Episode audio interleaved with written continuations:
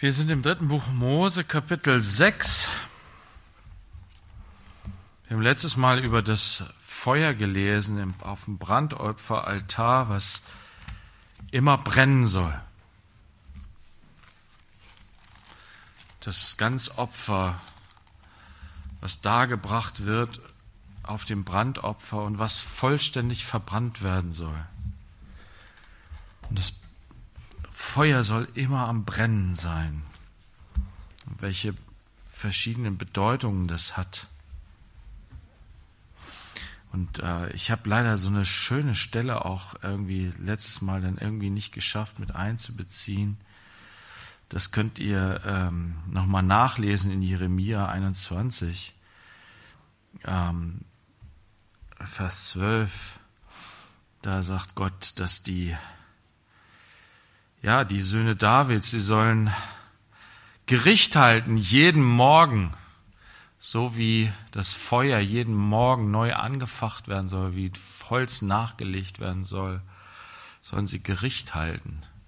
Und das bedeutet, wie gesagt, dieses Feuer, das bedeutet, dass es hat was mit Gericht zu tun, hat mit ähm, und wir als Kinder Gottes, Jesus hat uns zugesagt, dass wir, wenn wir an ihn glauben, nicht ins Gericht kommen. Aber Paulus sagt uns, und wir müssen das richtig verstehen, warum kommen wir nicht ins Gericht? Weil wir im Glauben an Christus unsere, unser Fleisch schon gerichtet haben selbst. Wir haben uns selbst das Urteil gesprochen. Im Glauben an Christus haben wir uns selbst dem Tod übergeben am Kreuz. Wir geben Gott recht und sagen, ja, ich bin würdig, geschlachtet zu werden aufgrund meiner Sünde. Aber er hat es für mich getan. Er hat sich für mich hingegeben. Ich glaube an ihn, der für mich am Kreuz gehangen hat. Meine Sünde, mein Versagen, meine Schuld getragen hat. Und dieses Gericht, wie gesagt, jeden Tag neu, dieses Gericht halten, heißt für uns als Gläubige jeden Tag neu damit zu beginnen, sich auszurichten darauf, warum lebe ich? Von wem habe ich Leben? Von meinem Schöpfer und von meinem Erlöser. Dass ich lebe, ist Gnade. Und aus der Gnade lebe ich das Gericht zu sprechen über mein Fleisch, was sich selbst Recht zuspricht und sagt, ja, du hast alles Recht. Ich habe kein Recht. Ich habe nicht mich selbst gemacht. Ich habe mich auch nicht selbst erlöst. Es ist Gnade. Gnade, aus der ich lebe. Ich spreche mir selbst das Urteil jeden Tag neu. Und das ist das Feuer, was jeden Tag brennen soll. Und was mich auch dazu bringt, wisst ihr, das ist ja, Jesus sagt, wem viel vergeben ist, der liebt viel. Und wenn ich mir täglich vor Augen führe, wie viel der Herr mir vergeben hat, allein schon gestern oder heute oder mein ganzes Leben über, wie viel davon ich so lange Zeit gar nicht geblickt habe, gar nicht gesehen habe und fröhlich meines Weges gezogen bin und gedacht habe, ja, ich bin schon gut, ich krieg das ganz gut hin. Und heute sehe ich, boah, was war ich für ein Idiot? Was war ich blind? Und weil ich das weiß, weiß ich, dass selbst da, wo ich heute denke, ja, jetzt bin ich aber mittlerweile schon einigermaßen ganz ordentlich, weiß ich, dass ich immer noch so blind bin und noch nicht so, noch so vieles nicht sehe. Und deswegen will ich mich werfen auf die Gnade und will leben aus der Gnade, weil ich weiß, ich habe es nicht verdient. Ich übergebe mich diesem Feuer des Gerichts und glaube, und ich, ich glaube, dass, ich glaube das wirklich, dass aus dieser Haltung der Selbstdemütigung heraus das Feuer der Liebe anfängt zu brennen, das Feuer der Liebe Gottes in mir, dass ich liebe den, der mich erlöst hat, der mir alles vergeben hat, alle meine Sünde vergeben hat. Und der all mein, ja, all, all meine Gottlosigkeit heilt. Und so fängt das Feuer wieder an zu brennen, wenn ich dahin zurückkehre. Und das ist auch das Wunderbare, was wir hier mittwochs immer machen können, dass wir immer zum Abendmahl kommen können und genau daran gedenken können. Sodass das Feuer beständig brennt auf dem Altar und nicht erlischt. Und hier geht's jetzt weiter in 3. Mose 6, Vers 7. Dies ist das Gesetz des Speisopfers. Wir haben gesehen, er geht nochmal, das sind hier in Kapitel 6 und 7 sind im Grunde sowas wie ähm, äh, Ergänzungen. Das sind so zwei Ergänzungskapitel zu den Gesetzen, zu den verschiedenen Opfern vorher. Und das erste war, wie gesagt, das Ergänzung zum ersten Opfer, was uns vorgestellt wurde, das Brandopfer. Es wurde uns etwas zum Brandopfer nachgereicht. Jetzt wird etwas zum Speisopfer nachgereicht. Dann wird etwas dazwischen geschoben nochmal. Ähm, ein besonderes Speisopfer wird uns noch vorgestellt äh, ab Vers 12, dann in Vers 17 werden Ergänzungen zum Sündopfer uns gegeben, in Kapitel 7, Vers 1 Ergänzungen zum Schuldopfer, Kapitel äh, in Vers 11 von Kapitel 7 zum Heilsopfer oder Friedensopfer. Und äh, dann kommen noch ein paar andere äh, Ergänzungen am Schluss des Kapitels. Und damit schließt dann dieses ganze Paket der Opfergesetze erst einmal ab. ähm, worum geht es jetzt in diesen Ergänzungen, die jetzt kommen? Vieles von diesen äh, Ergänzungen dreht sich um das Thema, ähm, dass die Priester von diesem Opfer essen sollen und wie sie essen sollen. Wir fangen jetzt einfach mal an hier in Kapitel 7, äh, in Kapitel 6, Vers 7. Und dies ist das Gesetz des Speisopfers. Die Söhne Aarons sollen es vor dem Herrn darbringen am Altar.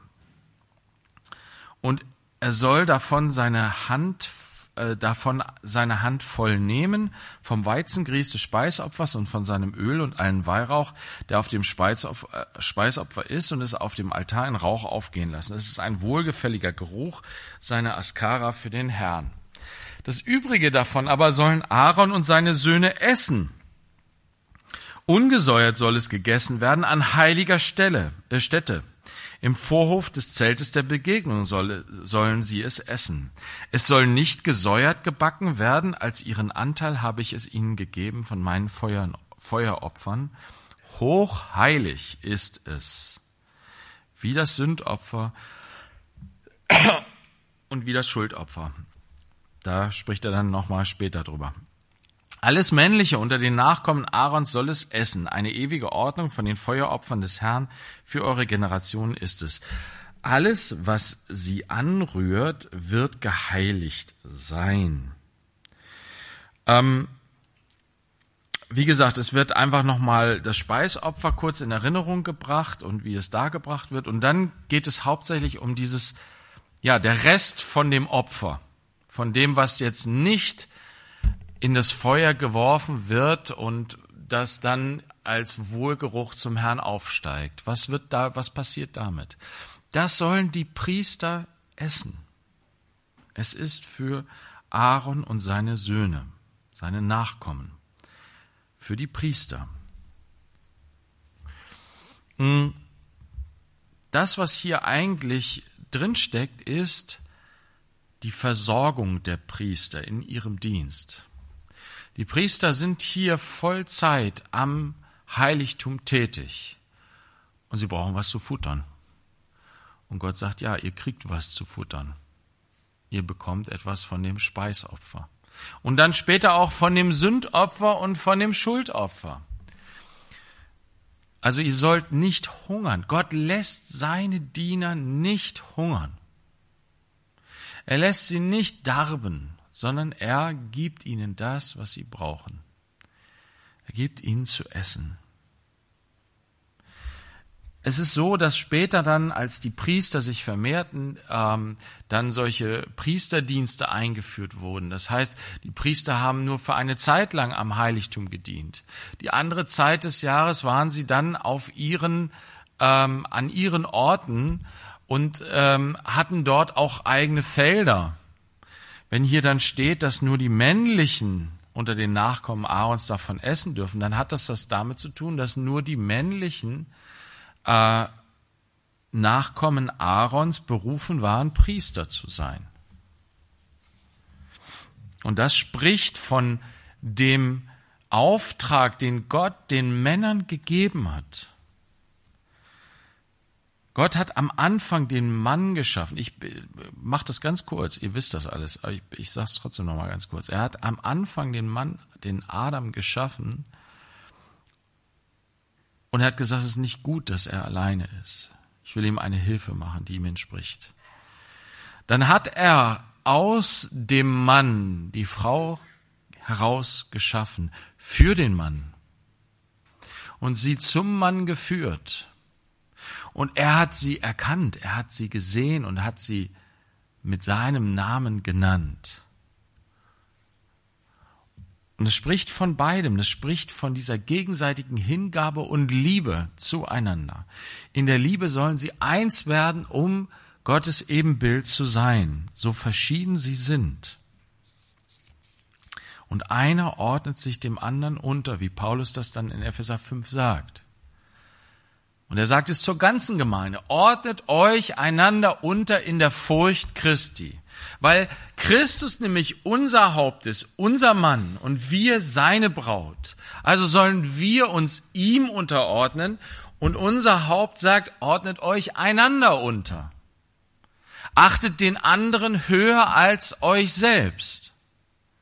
Gilt für uns alle in der Gemeinde.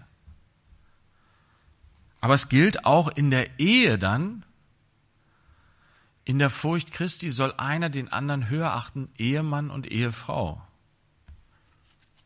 Und dann gibt es aber diese unterschiedlichen Rollen, diese unterschiedlichen äh, Schwerpunkte, die Gott setzt in seinem Wort.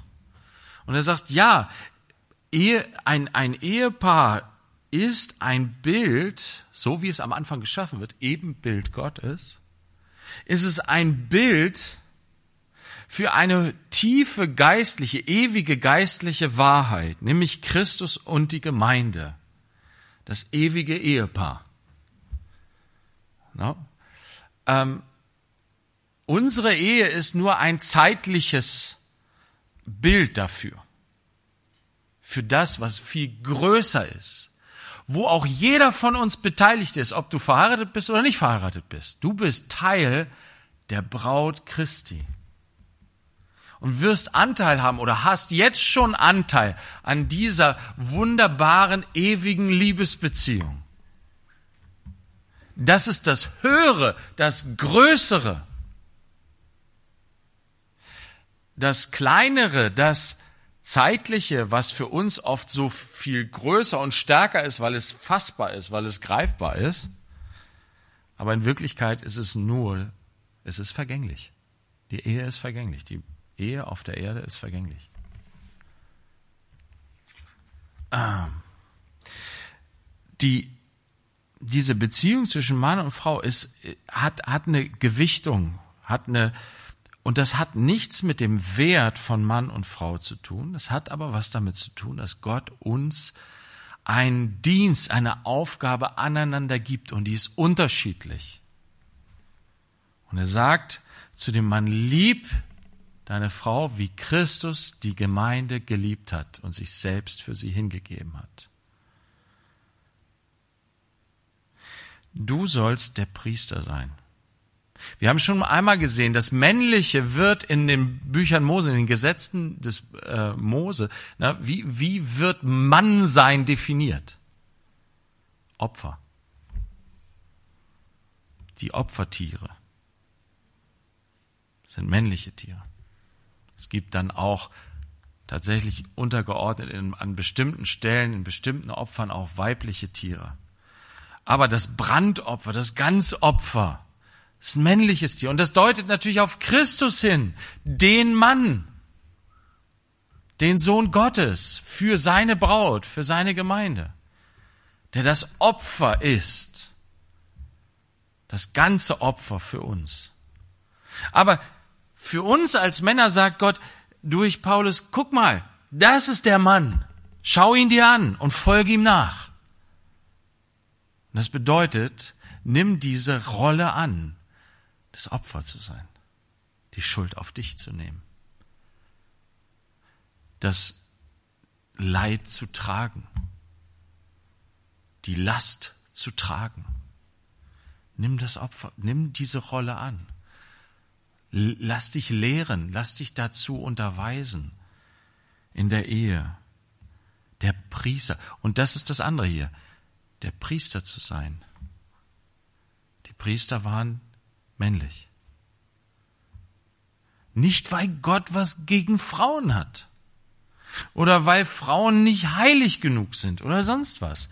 Nein, aber Gott hat es so erwählt, weil er uns so geschaffen hat dazu und er hat es in seiner Souveränität tatsächlich bestimmt. Ein Stück weit müssen wir hier sagen, okay, Gott, du bist der Herr.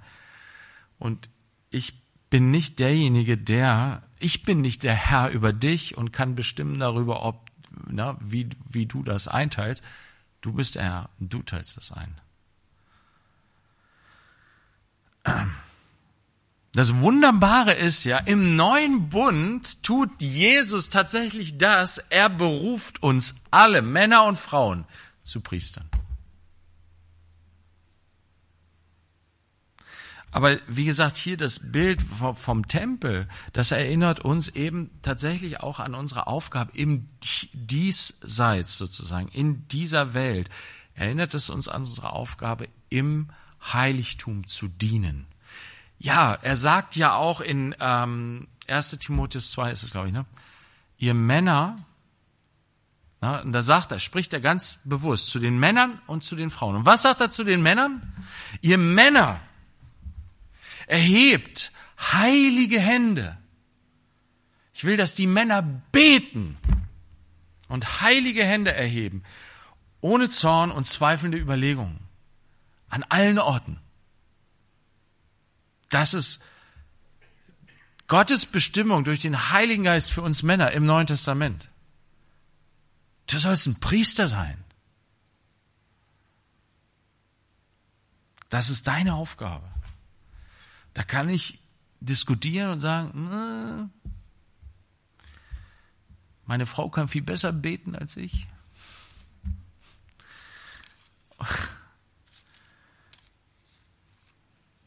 Die hat mehr so mit den geistlichen Dingen. Ich bin eher so der Praktiker, so, ne? Keine Ahnung. Gibt solche Männer. Aber Gott ruft uns und beruft uns dazu, für unsere Familien Priester zu sein. Deswegen wird hier nochmal auf die männlichen verwiesen. Genau. Aber jetzt wird hier gesagt, dass Gott seine Priester, die er berufen hat, dass er sie auch versorgt. Das ist eine wunderbare Sache. Und er sagt es auch im Neuen Testament. Wir finden das an bestimmten Stellen, gibt es ähm, im ersten Korintherbrief, Kapitel 9, steht,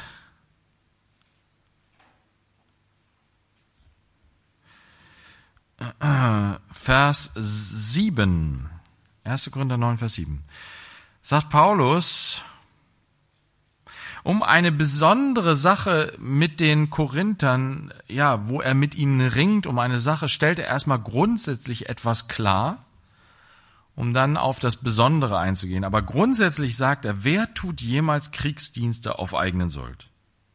Wer pflanzt einen Weinberg und isst dessen Frucht nicht?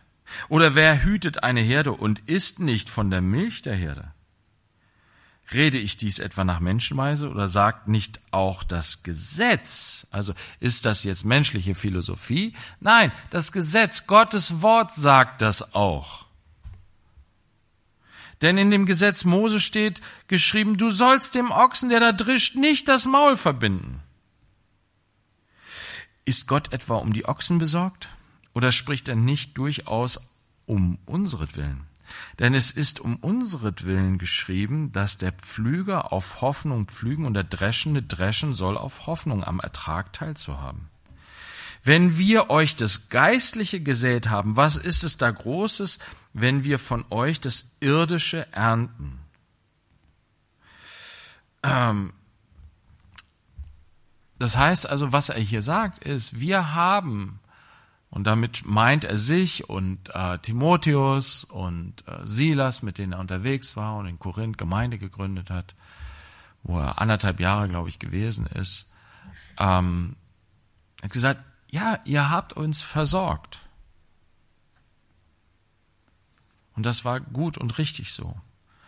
Aber in Korinth war es eben nicht so. Also nicht in Korinth war es so, in, in Philippi war es zum Beispiel so oder in, in, in äh, ähm, aber in Korinth war es nicht so. Paulus hat sich bewusst entschieden, dass sie sich nicht versorgen lassen, sondern dass er gearbeitet hat mit ähm, hier den, diesem Ehepaar zusammen. Ne?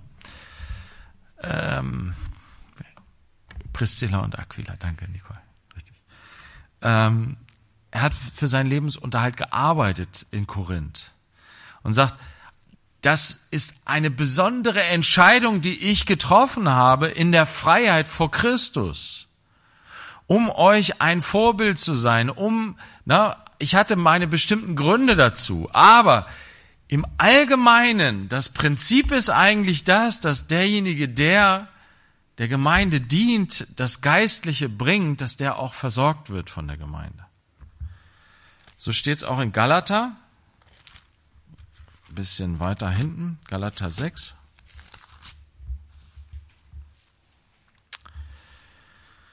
Vers äh, 6. Wer im Wort unterwiesen wird, gebe aber dem Unterweisenden an allen Gütern Anteil.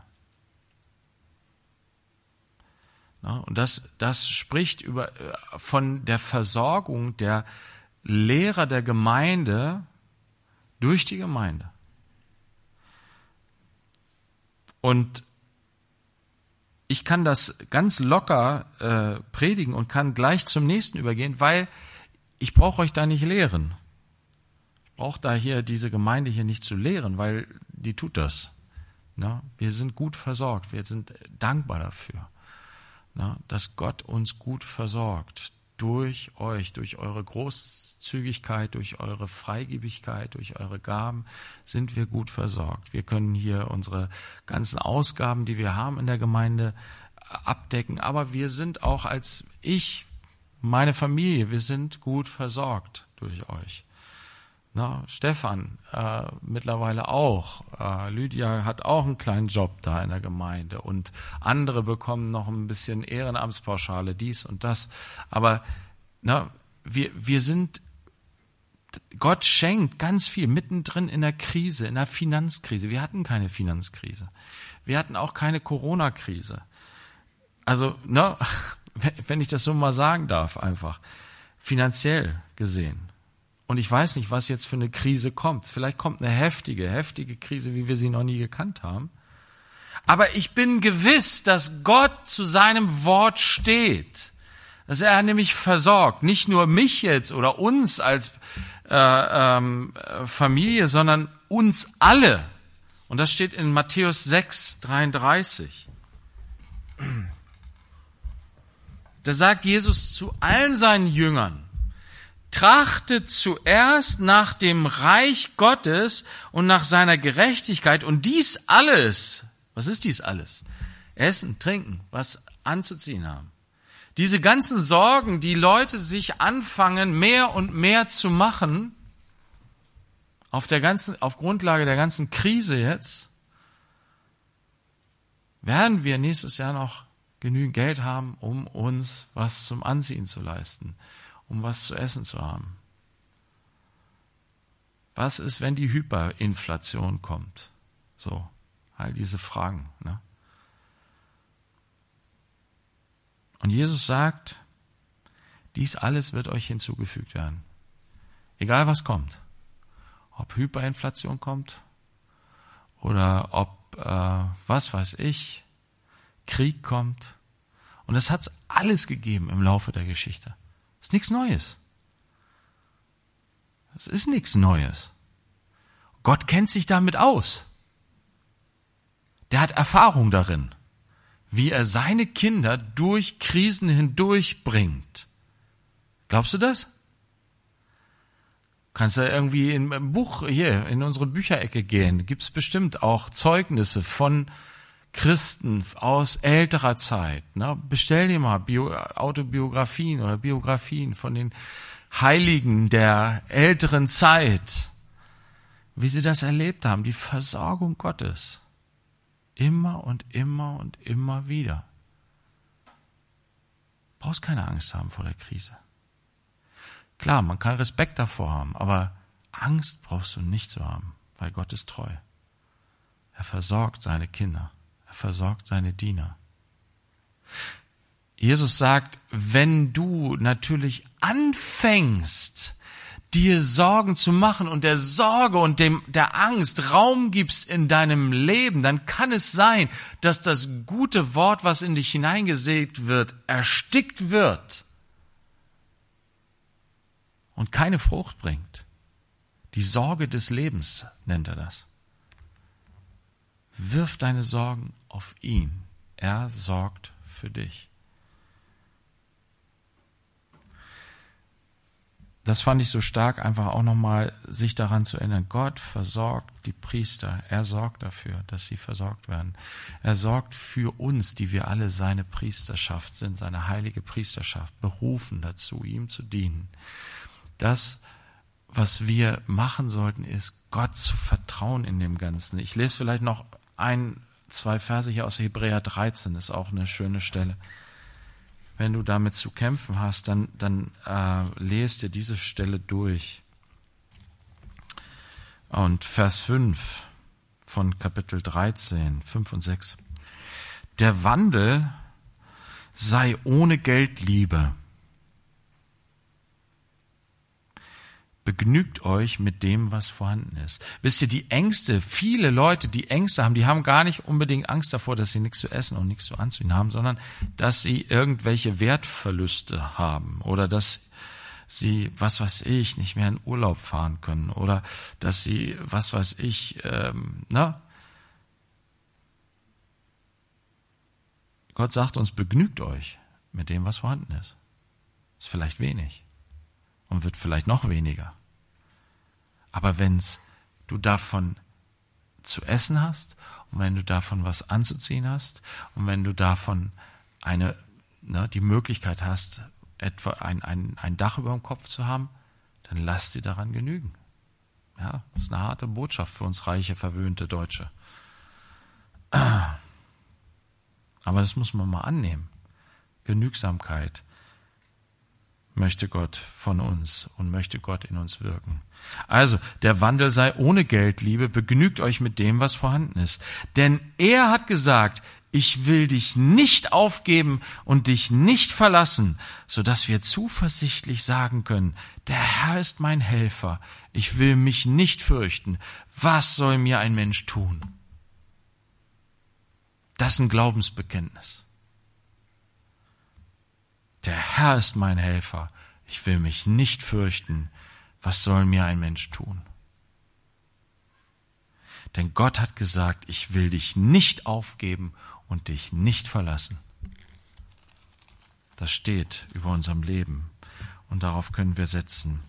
Ja, lass uns nochmal zurückgehen zu 3. Mose 6. Also, die Priester werden versorgt durch das Speisopfer und dann betont Gott nochmal in diesen Versen, dass es ungesäuertes Brot sein soll. Ungesäuertes Brot. Im Neuen Testament sagt uns Gott, jeder soll sein eigenes Brot essen. Das bedeutet, ähm, dass wir durch die Kraft Gottes befähigt, ausgerüstet, wenn wir gesund und munter sind, sollen wir arbeiten, um unser eigenes Brot zu verdienen. Ungesäuert sagt Paulus in 1. Korinther 5, er sagt, das gesäuerte Brot ist das aufgeblähte Brot der Schlechtigkeit und Bosheit. für mich sagt dieses ungesäuerte Brot, was die Priester essen sollen, auch etwas darüber aus, wie ich meine Brötchen verdiene. Mit ehrlicher Arbeit.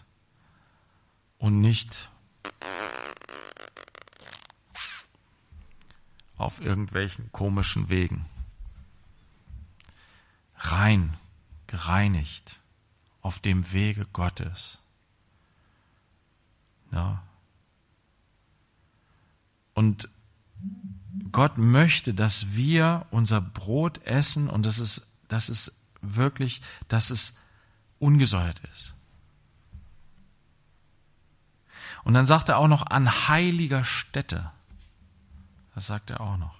Sie sollen also nicht aus dem Heiligtum rausgehen. Ne? Im Heiligtum haben sie ihr, ne, äh, was weiß ich, äh, ihr Speisopfer. Da machen sie sich dann so ein schönes Brötchen draus.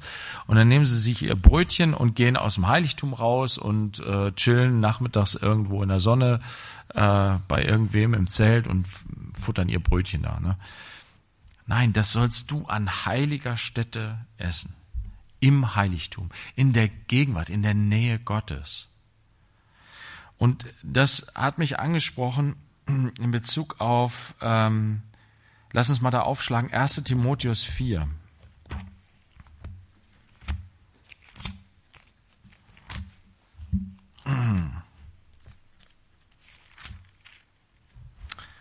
Wenn Gott uns Gnade gibt und wir unsere Brötchen verdienen können und, und sie uns kaufen, dann gilt auch für uns, dass wir sie an heiliger Stätte essen sollen. Was ist aber eine heilige Stätte?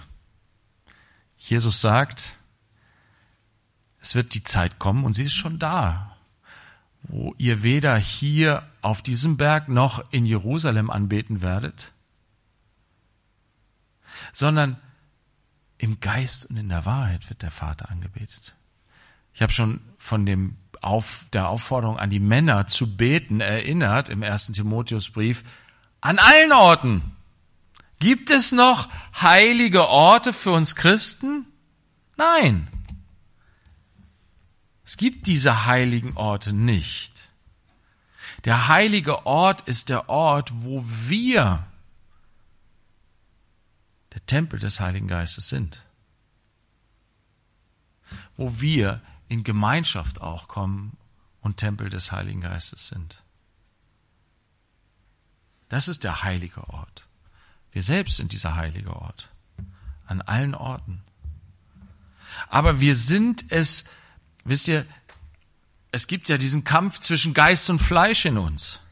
Und wenn wir im Fleisch sind und im Fleisch handeln, dann sind wir nicht heilig. Wir sind zwar geheiligt durch das Blut Christi, aber in dem Moment sind wir alles andere als heilig. Deswegen spricht Paulus hier darüber in Vers 4 und 5, ähm, aber ich lese mal den ganzen Zusammenhang ab Vers 1.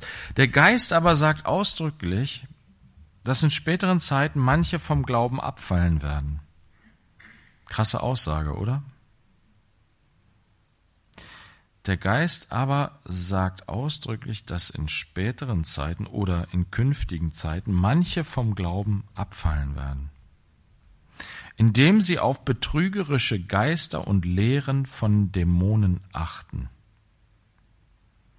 Diese Geister und Dämonen sind natürlich, treten nicht auf, sichtbar irgendwo, sondern die, äh, die bedienen sich Menschen, die diese Lehren verbreiten, die diesen Betrug anrichten, die in die Irre führen durch die Heuchelei von Lügenrednern, hier steht es, die in ihrem eigenen Gewissen gebrandmarkt sind, die verbieten zu heiraten, und das ist ein Thema sozusagen hier, was er anschneidet. Und das hat sich sehr rasant dann entwickelt damals in äh, der frühen Christenheit. Diese, diese Art von Irrlehre, die hat sogar sehr weiten Raum in der Kirche eingenommen, bis sie na, die ganze Kirche irgendwie äh, fast schon in Beschlag genommen hat und dann am Ende auch zu einer furchtbaren Doktrin geworden ist in der katholischen Kirche, die bis heute Gültigkeit hat. Dass die Priester nämlich nie heiraten dürfen. Ähm und da muss man eigentlich nur seine Bibel lesen. um dem, um das zu erkennen. Ähm, und dann steht hier, Moment, wo bin ich hängen geblieben? Äh, zu heiraten und gebieten sich von Speisen zu enthalten, die Gott geschaffen hat zur Annahme mit Danksagung für die, welche glauben und die Wahrheit erkennen. Denn jedes Geschöpf Gottes ist gut und nichts verwerflich, wenn es mit Danksagung genommen wird, denn es wird geheiligt durch Gottes Wort und durch Gebet. Interessante Verse. Speise wird geheiligt. Gott möchte auch für uns, für seine neutestamentlichen Priester, dass wir Speise zu uns nehmen, dass wir essen an heiliger Stätte. Und wie geschieht es, dass eine, ein, wenn, wenn ich mir irgendwo, was weiß ich, unterwegs ein Brötchen kaufe, wie wird dieser Ort zu einer heiligen Stätte? Durch Gebet, ja, durch Danksagung. Ganz schlicht und einfach. Wisst ihr, das Tischgebet, wie man das so schön sagt, die Danksagung vom Essen ist nicht einfach nur irgendeine fromme Tradition. Das ist Ausdruck unserer Liebesbeziehung zu Gott und unseres Gehorsams seinem Wort gegenüber. Er sagt, wenn du Speise nimmst, dann tu es an heiliger Stätte, du bist ein Priester.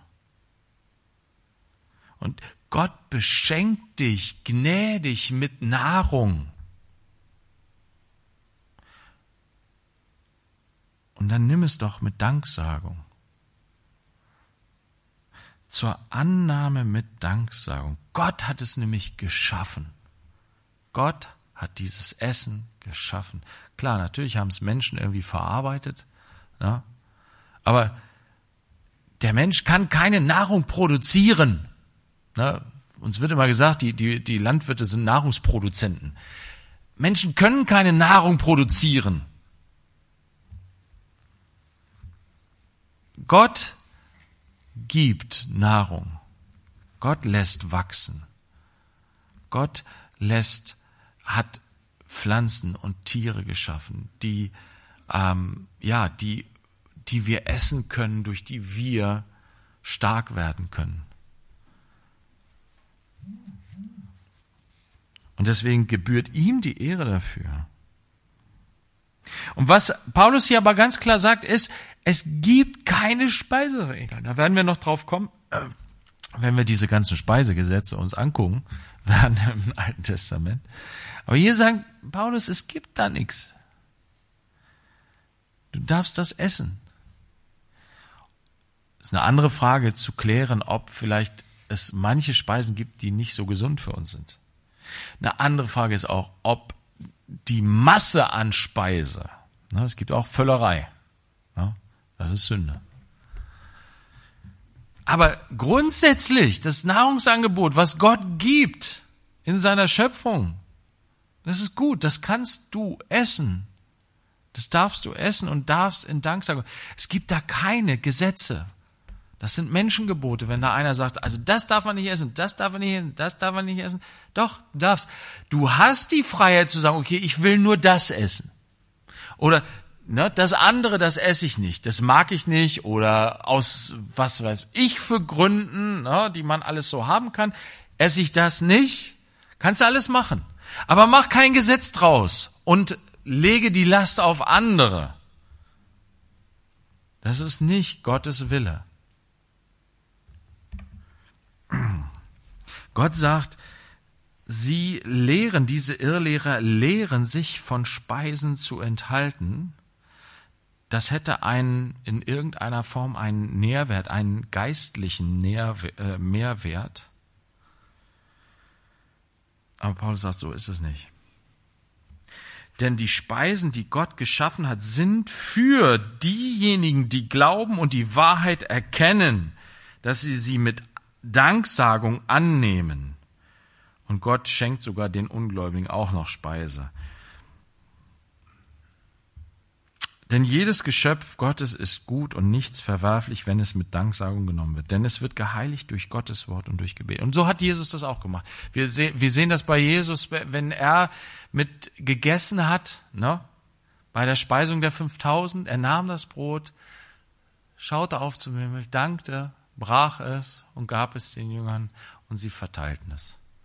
Und später beim Abendmahl werden wir es nachher auch so haben. Er dankte, brach es und gab es ihnen. Ganz normal. Wir machen es einfach wie Jesus. ist eigentlich schlicht und einfach. Und lass uns das machen. Wie gesagt, nicht als fromme Tradition, nicht als doofe Gewohnheit irgendwie, sondern lass es uns lebendig machen. Na, und lass es uns zu jeder Zeit machen, auch wenn es zur Zeit oder zur Unzeit. Na? Und es ist auch, wir wollen es nicht vormachen, anderen vor. Das ist natürlich manchmal so die Gefahr, ne? dass man dann irgendwie so, so ein Vorturner wird, irgendwie so. Ne? Und dann, Jesus sagt, mach das nicht, mach nicht, um gesehen zu werden. Na, ah, die Fromme. Ne? Sondern tu es aus Dankbarkeit und Liebe zu deinem Herrn, der dich und deinem Schöpfer, der dich versorgt, der seinem Wort treu ist und in Ehrfurcht und Anerkennung und Dankbarkeit und Liebe und im Gehorsam gegenüber seinem Wort. Gut, gehen wir nochmal zurück ähm, an 3. Mose 6. Da steht jetzt, ähm, mal gucken,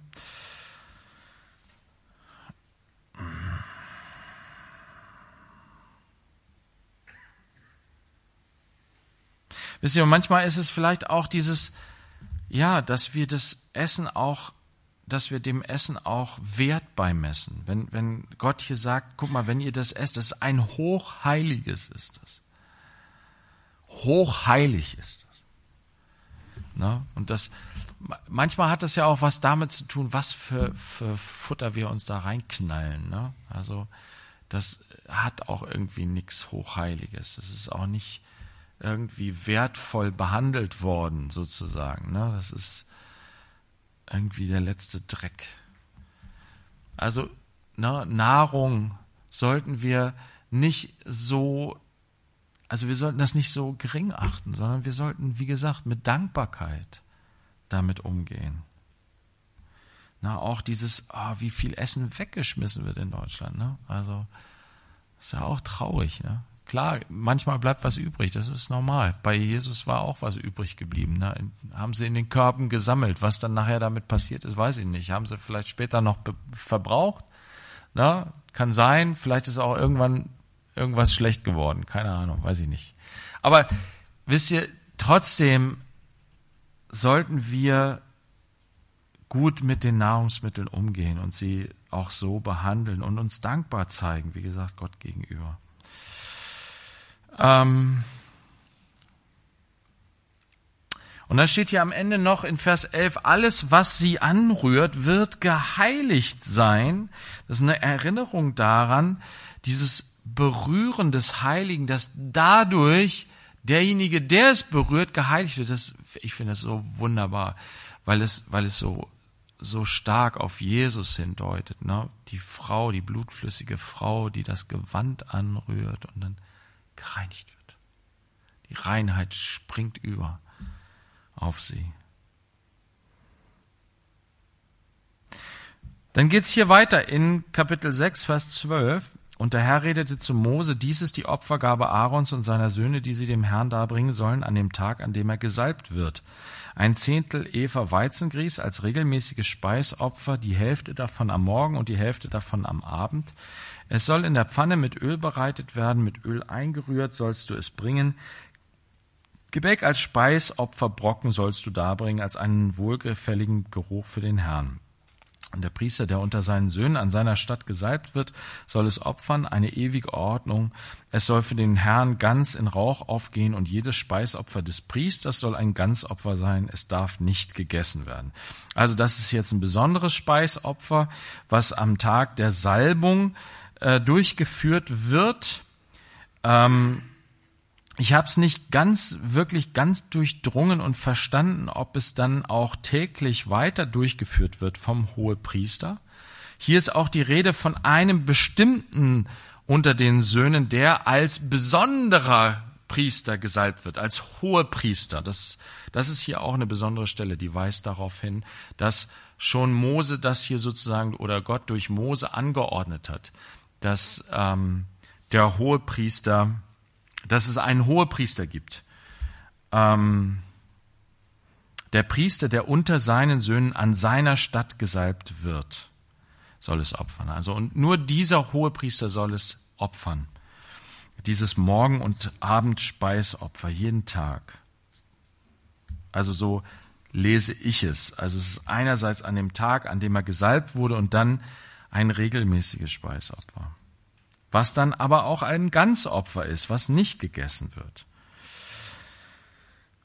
Gut, Vers 17. Und der Herr redete zu Mose, rede zu Aaron und zu seinen Söhnen, dies ist das Gesetz des Sündopfers. An dem Ort, wo das Brandopfer geschlachtet wird, soll das Sündopfer vor dem Herrn geschlachtet werden. Hochheilig ist es. Der Priester, der es als Sündopfer opfert, soll es essen. An heiliger Stätte soll es gegessen werden im Vorhof des Zeltes der Begegnung. Alles, was sein Fleisch anrührt, wird geheiligt sein. Wenn von seinem Blut etwas auf ein Kleid spritzt, das worauf es spritzt, sollst du waschen an heiliger Stelle. Stätte. Das Tongefäß aber, in dem es gekocht wird, soll zerbrochen werden. Und wenn es in einem bronzenen Gefäß gekocht wird, dann soll dieses gescheuert und mit Wasser gespült werden. Alles Männliche unter den Priestern soll es essen, hochheilig ist es.